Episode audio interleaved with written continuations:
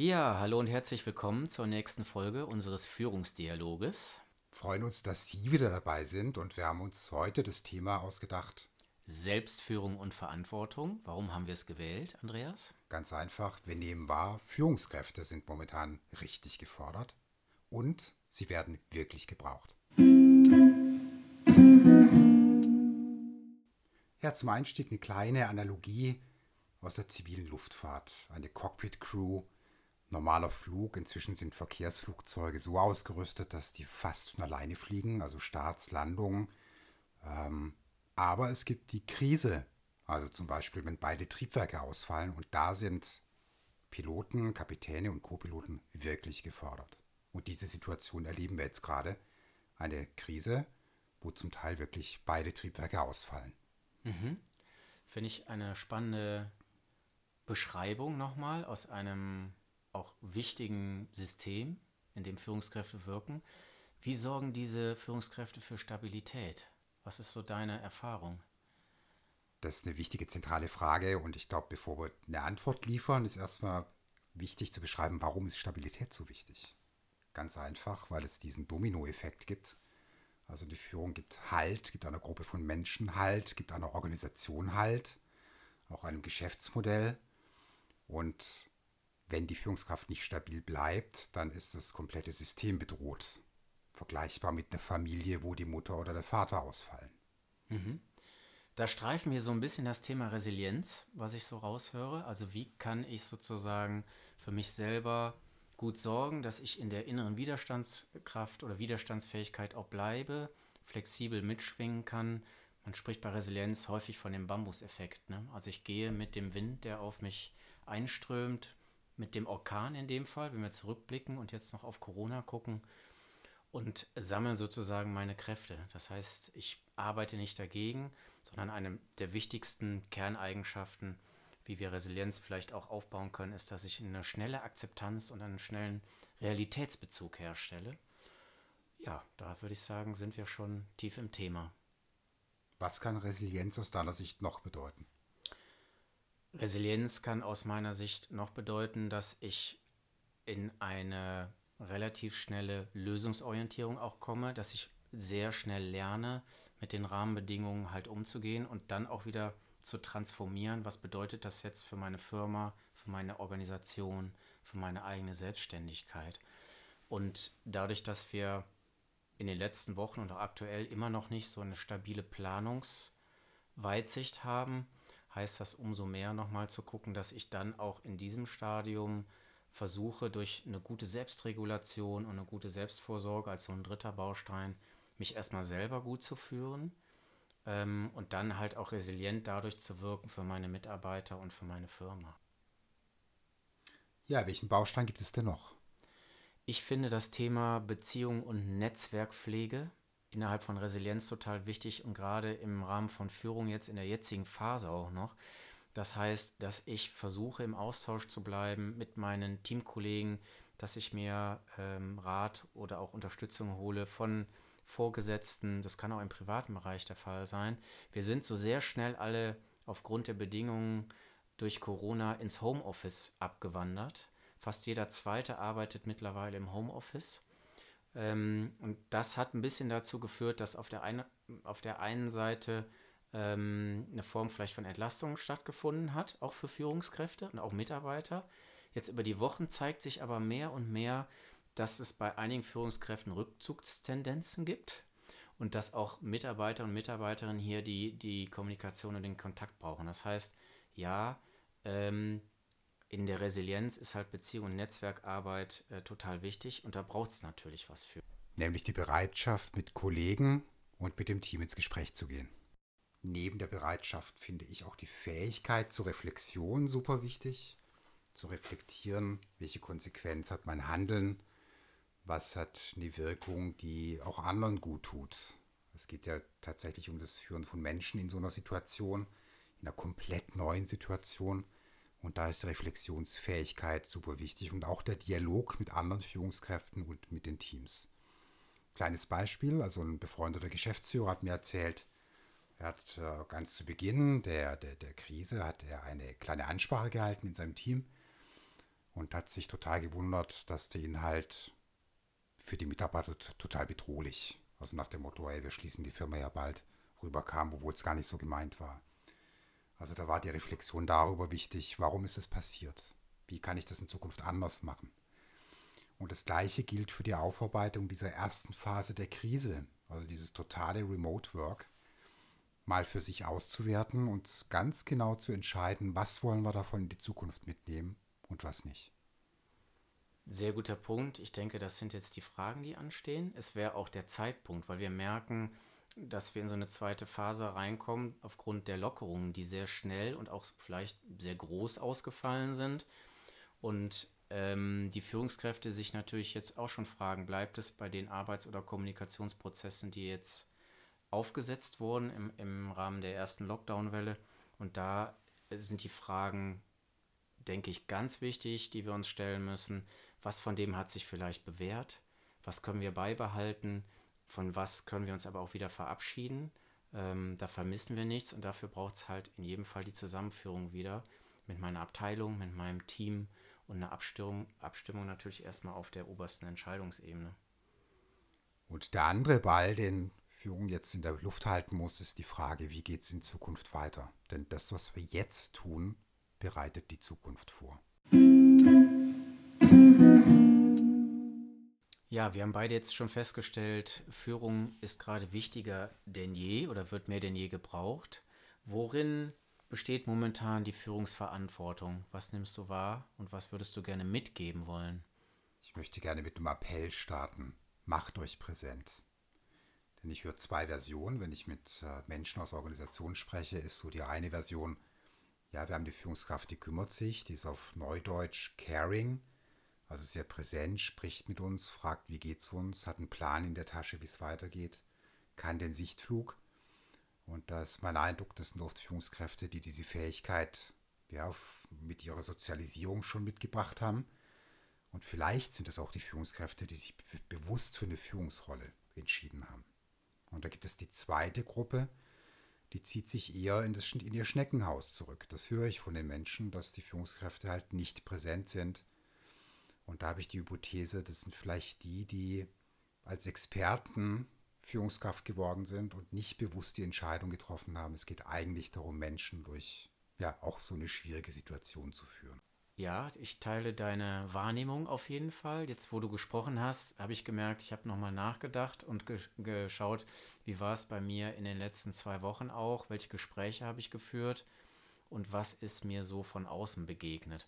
Und ich habe tatsächlich in so drei Prozessen auch wahrgenommen, dass plötzlich andere Verhaltensweisen an den Tag gelegt wurden, also diese, durch die Homeoffice-Arbeit zum Beispiel, wo sich Mitarbeiter von den Führungskräften bislang fachlich gut geführt äh, gewissen haben und ihnen fehlte aber jetzt plötzlich der, der Anschluss. Also sie waren einfach nicht mehr da. Und das äh, fand ich sehr spannend und da sind wir so ein bisschen gewechselt, dass die Kollegen auch sagten in den Gesprächen, ja, da geht es doch jetzt echt um das Thema Kultur auch. Es geht um Führungskultur. Wir brauchen doch mehr Empathie. Da passiert eine starke Veränderung oder wünsche ich mir auch eine starke Veränderung.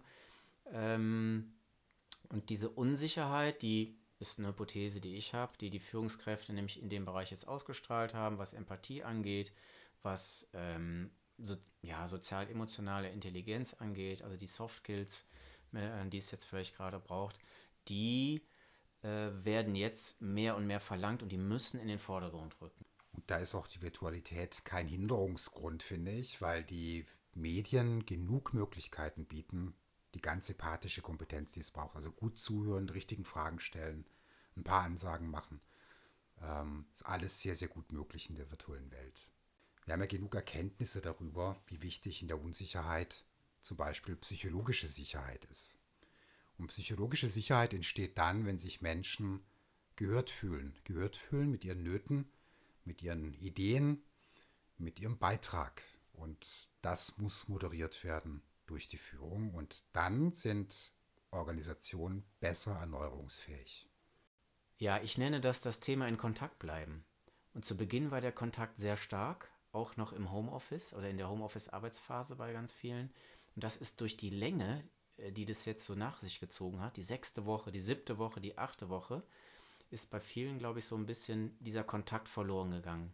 Und auch die Kraft, sich da wieder reinzubegeben. Gerade jetzt braucht es das aber. Wir hatten eben kurz über Selbstführung gesprochen und Resilienz. Jetzt braucht es die Fähigkeit, wieder den Kontakt zu suchen. Und einige Führungskräfte, die ich jetzt die letzten drei, vier Tage noch gesprochen habe, die merken, dass sie es auch selber brauchen. Also neben dieser ganzen Fachlichkeit und Neuorientierung und Lernfähigkeit und ähm, aktivem Handeln nach vorne gehen, kreative Lösungen finden, merken die selber, ich brauche jetzt wieder den Kontakt zu meiner Mannschaft, zu meinem Team, zu meinen Vorgesetzten. Da wünsche ich mir was und sie gehen nach vorne. Beim nach vorne gehen möchte ich gerne unterscheiden. Es gibt ja bestimmte Branchen, denen es gut geht. Die Versorger, die Energie, ähm, Lebensmittel, die Telcos. Und es gibt welche, die haben tatsächlich beide Triebwerke verloren. Also heute hat die TUI angekündigt, 8000 Stellen abzubauen. Das heißt, jetzt fängt in der zweiten Phase auch die Entlassungswelle an. Ja, und ich finde es ganz spannend, dir zuzuhören, weil ich ähm, selber erst jetzt gemerkt habe, dass das passiert gerade. Ich hatte Kontakt auch nochmal zu zwei Führungskräften, die sozusagen selber nicht genau wissen, ob sie in der Firma bleiben können und sind gleichzeitig in Führungsverantwortung für 48 oder 60 Mitarbeiter, die eine bestimmte Erwartungshaltung formulieren, äh, wo Kündigungen im Raum stehen, betriebsbedingte Kündigungen. Und das ist eine Zerreißprobe. Und da finde ich es wieder extrem wichtig zu schauen, im, im Rückschluss auf Resilienz, was wir zu Beginn hatten, welche Erfahrungen habe ich selber vielleicht mit kleineren Krisen schon gemacht? Also wie kann ich mich stabilisieren, dass ich den inneren Kompass behalte, dass ich mich nicht verliere? Welchen Umgang habe ich mit ähm, Entspannung vielleicht auch gelernt? Und was kann ich aktivieren, um da zu einer guten Lösung erstmal zu mich, äh, für mich zu kommen, Entschuldigung, dass ich dann auch nochmal mit den Kollegen ähm, in, der, in der Führungsebene, mit HR, mit dem Betriebsrat schauen kann, was ist für die Mitarbeiter möglich, um erstmal den Kontakt zu halten und im Gespräch zu bleiben. Das wird für viele neu sein. Wir hatten das schon länger nicht mehr. Wir hatten jetzt äh, Fachkräftemangel. Und die These war, es gibt einfach nicht genug Leute letzten Endes. Und deswegen wird das eine, eine zusätzliche Herausforderung. Andreas, wir haben gerade über die Führungskräfte gesprochen, was es braucht, welche Kompetenzen, Fähigkeiten wir da sehen. Und was sind die Chancen in der jetzigen Situation? Was siehst du da? Also zunächst ist die Covid-19-Zeit eine, für mich eine verdichtete Lernzeit. Also eine ganz große Entwicklungschance für Führungskräfte. Ähm, lernen und wachsen, das ist für mich das Stichwort. Und damit verknüpft ist die Möglichkeit, ja sowas wie eine persönliche Transformation einzuleiten. Warum ist es bedeutungsvoll? Das ist deswegen bedeutungsvoll, weil wir sowieso in der Transformationsbewegung waren in den letzten Jahren. Also die digitale Transformation, die gesellschaftliche Transformation durch die Digitalisierung, aber auch die Notwendigkeit, Dinge ganz neu zu denken mit Blick auf die großen Nachhaltigkeitsthemen. Klimawandel, Artensterben, Ernährung der Weltbevölkerung, das sind ganz große Themen, die wir jetzt anpacken können.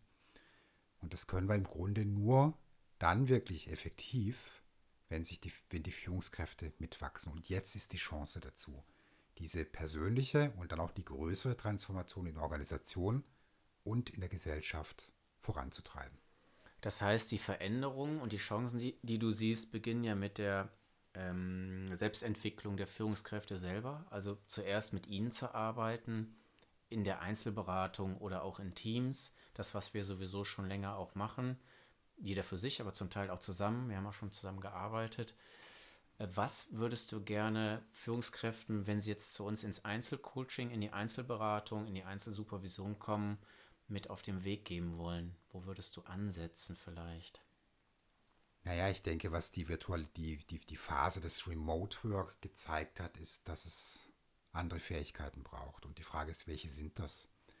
Und da hat mir gestern ein, ein Standortleiter hat mir gesagt, du musst vertrauen können im Remote Work. Das heißt, wenn du jemand bist, der eher auf enge Führung, Command Control setzt oder gesetzt hat, ist das natürlich schwierig. Und hier ist die Chance, das wirklich zu lernen, loszulassen, andere zu empowern, ähm, an, selbst andere Akzente zu setzen in der Führung, sich auf die Entwicklung von Menschen zu stürzen und in die Selbstentwicklung. Und das sind Dinge, die jetzt zwangsläufig passieren müssen. Und was man dabei lernt, sind die Fähigkeiten, die Führungsfähigkeiten, die in Zukunft noch stärker gefragt sein werden. Also letzten Endes alles das, was agiles Führen ermöglicht. Mhm. Heißt das auch, dass es die Chance ist für die Nachwuchsführungskräfte, die jetzt schon in der Agilität sich ausprobiert haben, die mit innovativen Startups ähm, als kleine Firma gestartet sind oder, oder auch die Innovation in die größeren Firmen halt getragen haben, was so meine Erfahrung zum Teil auch ist, dass die die großen Veränderungs- oder die Change Agents sein werden, wenn man sie denn lässt. Auf jeden Fall. Das waren sie ja vorher schon. Und ich glaube, dass hieraus ein ganz spannender Verschmelzungsprozess der Generation starten kann. Also vielleicht sehr erfahrenen Führungskräften, die mit einer Krise sehr gut umgehen können und ähm, die auch wissen, wie es, wie sich anfühlt, harte Einschnitte zu machen und die Kraft dahinter zu haben von der nächsten Generation, die, die, die weiß, wie man ja den nächsten Schritt in der Transformation schafft. Ja, da sind wir bei dem Thema Kooperation angekommen. Also Zusammenarbeit, was mich selber schon beschäftigt und womit ich auch stark im Beratungsfeld unterwegs bin. Also Kooperation äh, über Generationen auch zu gestalten, also zwischen den Generationen innerhalb der Unternehmen.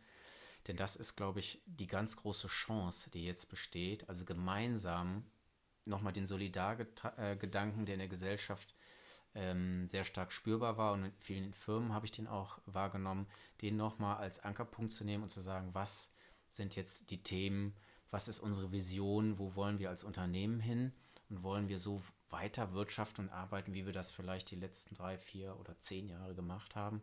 Oder ist das jetzt genau der Punkt zu sagen, die Veränderungschance ist groß, lass sie uns ergreifen? Und da finde ich interessant, dass die Stimmen deutlich zu hören sind, die diese Art der Transformation im großen Kontext fordern. Das ist die Politik zum Teil, das sind die Merkels dieser Welt, das ist der Joe Käser von Siemens, das sind äh, auch viele kleine Unternehmer und ähm, alle, die, die die gesellschaftliche Transformation vorantreiben, die sagen, jetzt ist eigentlich der beste Moment dafür, jetzt ist die Zeit der Innovation gekommen, um diese Themen wirklich konsequent anzupassen und nicht in die Denke des alten Shareholder Value zurückzufallen, wirklich ganz konsequent in so eine Purpose-Orientierung zu gehen, also warum tun wir, was wir tun und welche nachhaltigen, langfristigen Lösungen für das Große und Ganze können daraus entstehen. Was mich gerade auf den Gedanken bringt, die Werte nochmal mit in unseren Dialog halt auch zu nehmen, weil wir, finde ich, wenn wir uns austauschen und über unsere Beratungskontexte erzählen, ganz stark das Wertethema auch immer mit reinbringen, wenn es um kulturelle Veränderung und Transformation geht. Und das natürlich der Nährboden wäre, um auf diese großen gesellschaftlichen Themen auch in den Organisationen und Unternehmen und dann bei den Führungskräften halt zu pflanzen. Genau, das sind wir schon länger in der Bewegung. Also es ist deutlich spürbar durch den, es gab ein Statement vom äh, Business Roundtable, also selbst eine Firma wie BlackRock, die hieß früher mal Heuschrecke. Und selbst die sind jetzt in der klaren Orientierung an Nachhaltigkeit, wenn sie investieren. Wir haben Bewegungen wie B Corp, wir haben Conscious Capitalism von Raj Sisodia und John Mackey. Also da gibt es eine ganze Menge von ähm, Menschen und, und Philosophien und Bewegungen, die sich schon auf den Weg gemacht haben. Und diesen Weg fortzusetzen, das wird jetzt eine Chance, die Transformation wirklich konsequent voranzutreiben. Und damit könnten wir wirklich auch eine Einladung aussprechen, sich mit uns gerne auszutauschen, in den Feedback zu gehen, in die Feedback-Schleifen zu gehen, zum Führungsdialog, aber auch sonst über andere Kanäle sind wir erreichbar. Wird uns sehr freuen, hat Spaß gemacht heute. Danke, Oliver. Ja, und wir lassen wieder ein paar Tage ins Land ziehen. Bedanke mich auch für die sehr intensive und spannende Reise heute und bis zum nächsten Mal. Bis zum nächsten Mal. Tschüss.